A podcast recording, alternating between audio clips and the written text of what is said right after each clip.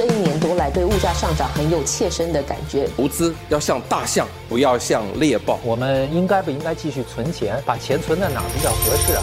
理财万事通。理财万事通，你好，我是九六三好 FM 的德明。我们常说啊，投资的时候不应该把所有的鸡蛋都放在一个篮子里，保持多元化的投资组合是关键。但是啊，本地有很多散户投资就因为各种原因，比方说对国外市场不熟悉，所以只能交易本地股票。这个时候，他们就可以考虑存托凭证 （depository receipts）。这是什么呢？有些什么利和弊呢？这一期的早报播客理财万事通特别邀请联合早报财经新闻副主任胡渊文和我们解释一下。渊文好，德斌你好。说到这个 SDR 到底是什么？可以简单的解释一下什么是新加坡存托凭证？新加坡存托凭证，我们就叫它 SDR 了。SDR 可能大家不熟，因为它是一个新产品。那么 ADR 应该买股票的股民不少，应该蛮熟的啦。ADR 就是美国的存托凭证。那么其实最早的时候呢，一九二七年就有这个产品了。那时候美国投资者想要买外国的股票不容易，所以就发明了这样一个产品。比如说一间英国的公司，它的股票在英国上市，然后呢，它在美国有这个 ADR，这样它就在。美国挂牌，所以美国投资者在他们自己的交易所就可以买卖一家，比如说英国公司的，像是股票一样啦。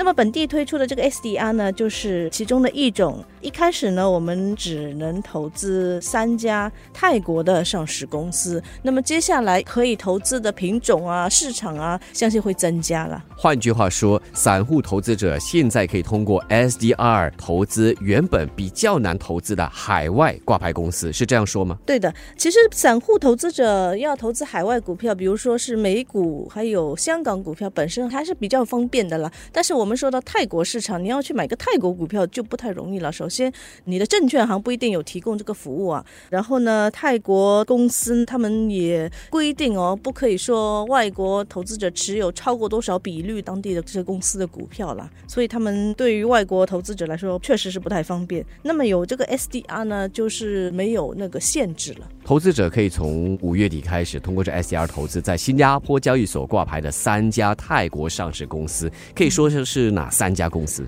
这三家公司呢，一个是泰国机场公司，还有一个是便利店运营商 CP。CP 我们大家应该有看到过，超市有卖它的产品。还有一间呢，就是 PTT 勘探生产，这个是跟石油有关的啦。介绍一下吧，这三家泰国公司的投资潜能，好吧？好，那个泰国机场公司呢，顾名思义就是管理机场的啦。它是泰国最大的挂牌公司，市值有一万亿泰铢了。它旗下的机场呢，有六个国际机场，比如说曼谷的素万国际机场还有二十九个区域机场。新展的报告是给他买入的评级，然后目标价是八十四泰铢。大家有兴趣的话，可以去翻一下那些报告啦。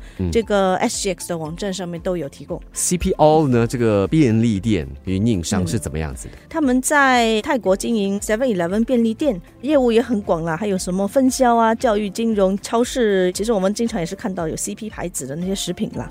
另外，那个 PTT 勘探生产在十多个国家有运营五十多个石油勘探开发和生产的项目，它生产泰国四分之一的石油产量。PTT 勘探生产可能对一般的消费者、平民百姓来说就比较陌生一点，会吧？因为它的业务关系啦，和我们的日常生活可能没有那么大联系。建议大家找一些本地证券行，都有这些股票的报告。只要是投资，都会有利和有弊的嘛。那投资新加坡存托凭证，利弊是什么？先说下优势吧。最主要的优势呢，就是说我原本很难投资到这些泰国公司，那我现在可以去投资了。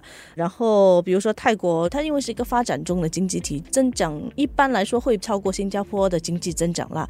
可能有时候说到旅游业，大家可能觉得疫情之后中国游客回归，它的旅游业应该有挺大的潜力，所以这个时候就可以去把握这些机会。然后呢，当然泰国是亚细安的一部分呐，所以大家都是相当看好接下来它的发展，因为人口多，然后还是处于一个高速发展的阶段。至于投资 SDR 本身呢，它成本还算是比较低的，我们是要支付本地证券行还有交易所的费用。可是，如果有时候我们是直接投资一些海外股票市场的呢，费用可能就会比较多一些，因为可能海外交易所的佣金比较高，海外交易也有其他的一些费用啊，管理费。还有，如果我是买这个 SDR 呢，它会存放在我们的 CDP 户头，就比较容易看啦。它也能收到股息。这是它一切的好，但是我相信 SDR 肯定也有它的局限我们先说这个 SDR 的话，如果是泰国的这几只呢，当然我们会面对外汇风险啦。泰国这个泰铢如果贬值呢，投资者你的投资本身的价值，还有那个股息，因为你是收到的是新元股息嘛，它的价值都会下跌。SDR 这个也是没有一个投票权的啦。当然，这个不仅限于 SDR 了，这些风险呐，普遍来说，首先你投资海外市场都有风险嘛。海外股票，比如说泰国的话，它是一个新兴市场，它政治上面会不会有风险？因为他们一直可能会换政府，还有那些公司的业务管理风险。外汇风险呢，当然是我投资不论什么市场，就算是美股，我也面对美元走势的风险呐。这个 SDR 其实还有一个 风险，就是说它的流动性不是很高啦。因为 SDR 也是刚刚挂牌，说一个星期过来的话，我看那个交易量确实是很低。交易量低、流动性低的问题，就是说我想要买卖的时候，可能很难买进或者是卖出。就算有的话，那个价格也不是很理想啦。一般要交易的话，流动性越高越好了，因为它的那个价格定位会更加合理。节目一开始，我们提到了 ADR，也就是美国存托凭证。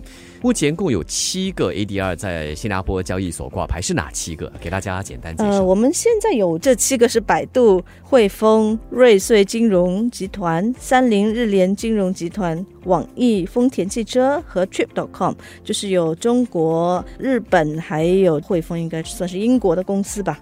这些 ADR 由于在新加坡交易所挂牌，所以我们是在亚洲交易时段是可以买卖的。但是问题也是同样的，它的交易量比较低哈，很低啦。可是，在美国的 ADR 它就非常的多，差不多来自七十多个国家的两千多家公司都在那边有 ADR，流动性也高，因为大家都跑去美国交易所买卖嘛。比如说，我们上面的这七间公司在那边应该都有，然后其他的中国公司就好像有京东啊、拼多多、哔哩哔哩，还有其他市场有台湾台积电、芬兰的诺基亚、这个英瑞合资。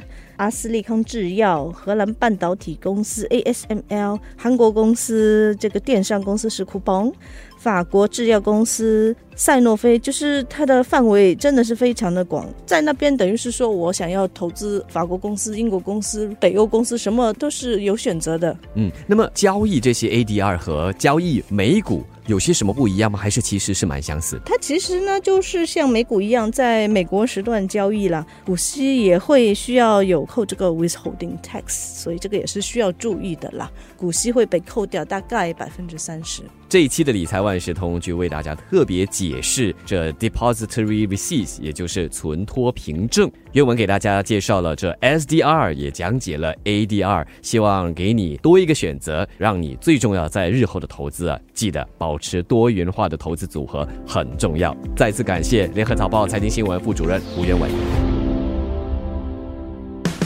理财万事通与你分享既专业又易懂的财经知识。播客由新报业媒体联合早报制作。我是九六三好 FM 主持人思源。完整版 Podcast 可在早报 .sg Audio 以及各大播客平台收听。